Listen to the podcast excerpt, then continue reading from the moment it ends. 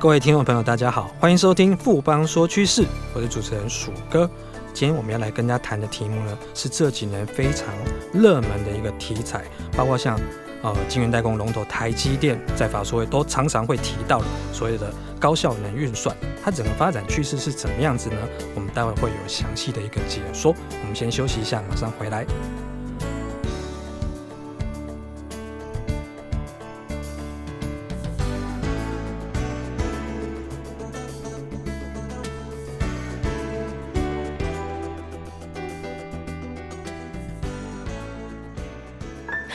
我的投资眼光真的超好，到底投资了什么？哎，快告诉我啦！当然是富邦 ETN 绩优股一把抓，追踪指数零误差，门槛低，小资族也能买哦。那我要赶快去买，富贵要人帮，ETN 买富邦。富邦证券指数投资证券经金管会同意生效，唯不表示本指数投资证券绝无风险，投资人交易前应详阅公开说明书。富邦综合证券股份有限公司经目的事业主管机关核准之许可证照字号为一零七年经管证总字第零零五三号。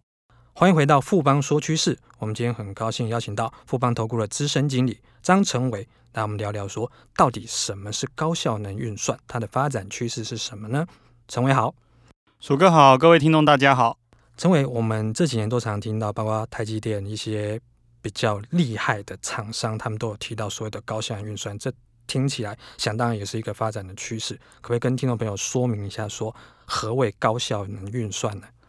所谓的高效能运算的话，最主要是指透过应用程式平循化的一个机制，能够在有限的时间内完成复杂而且大量的一个运算工作。通常一般用电脑主机其实是无法处理大量的计算，包含了政府的一个天气预测或者是台风的模拟。另外，在航太领域，包含了飞机的设计或者是风洞的模拟。另外，我们最近看到的一些电脑动画，其实当中的影像的合成，或者是应用在生技领域，包含了制药的仿真啊，或者是基因的分析等。另外，在石化领域的话，呃，高效能运算其实也可以应用在石油的探勘或者是储油层的一个模拟。目前在使用高效能运算的机构，最主要是集中在政府、大学或者是研究单位，都会使用到这样子。那近期崛起包含了 AI 的应用里面的机器学习技术，或者是对于自动驾驶车的一个开发。另外，在云端或社群的应用，其实都会大量的增加对于高效能运算伺服器的需求。陈伟这边有提到说，包括政府机构、大学研究单位，当然还有一些民间一些很领先、很领导的厂商，现在都有切入高效能运算这一块。那整个全球高效能运算，它的商机有多大呢？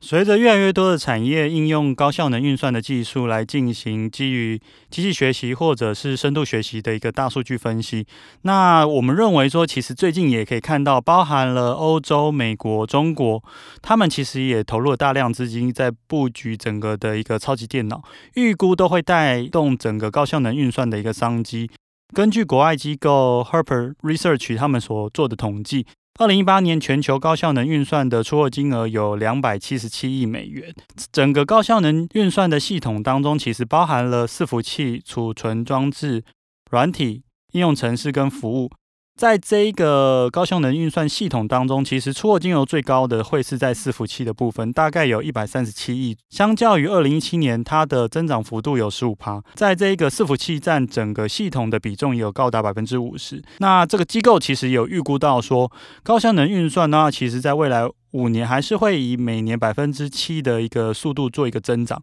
预计到了二零二三年会有三百九十二亿美元，其中又以伺服器的市场为最大，预估在二零二三年会有两百亿美元的一个规模。这边提到伺服器呢，是整个高效能运算里面占比最大的一块。那伺服器它实际上市场怎么分类啊？又有哪些主要的厂商呢？整个高效能运算的伺服器，其实最主要会根据它的运算能力跟价格分成四大类。目前效能最强、售价超过五十万美元的，我们称之为超级电脑。在二零一八年的出货金额有五十四亿美元，占整个高效能运算伺服器有四成的一个市场。那另外的话，在呃运算能力稍微弱一点的，售价在二十五到五十万美元的，我们称之为部门级的伺服器。那售价在十万到二十五万美元的，我们称为次部级的一个伺服器。那十万块以下的，我们则称之为工作群的一个伺服器。像我们刚才提到的售价最高的超级电脑，基本上它都是运用在武器的设计啊，或者是一个密码破解中，其实它都扮演了一个关键性的角色。过去我们认为超级电脑也是一个国家竞争力的一个代名词。那根据调查，其实在二零一八年高效能伺服器出货最多的厂商，其实前三名都是美国厂商，包含了 HPE，它出货了将近五十亿美元，大概占全部高效能伺服器的比重有三十五趴左右，第二名是 Dell，大概是在二十九亿美元，比重也有将近二十一趴。第三名是 IBM，那至至于第四名到第六名的话，则是在大陆厂商，包含了联想、浪潮、中科、曙光。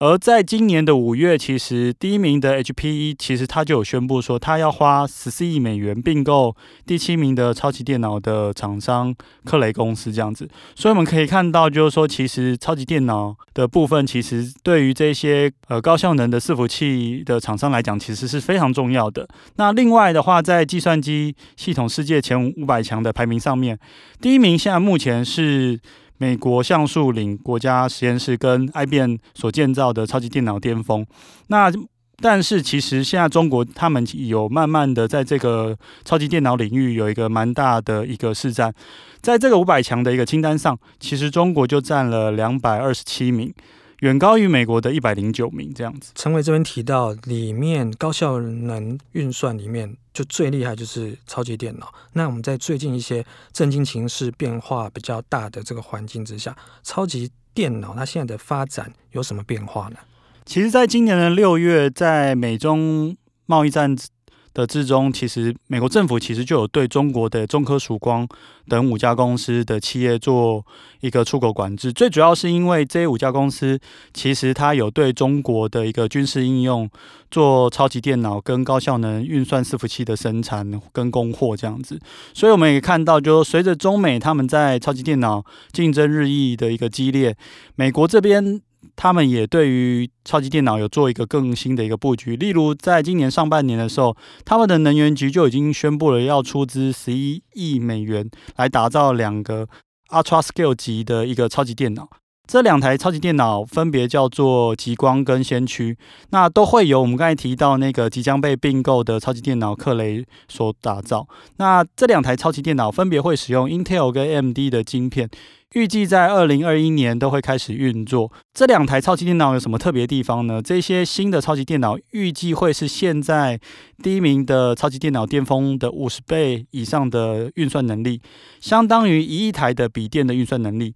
未来对于科学家他们在做一个研究，或者是能源的探勘，或者是国家安全。等领域都会有非常大的帮助。另外，欧盟在今年六月其实也宣布了将投入八点四亿欧元，在欧洲八个地方打造八台超级电脑。那最主要也是为了欧洲，包含了学术啊、医疗、工业以及公公共机构能够做一个服务这样子。目前已经有越来越多的超级电脑，其实它是使用 GPU 做一个加速器，最主要是能够提升他们。的运算能力，我们可以看到，就是说，在二零一九年六月公布的全球五百强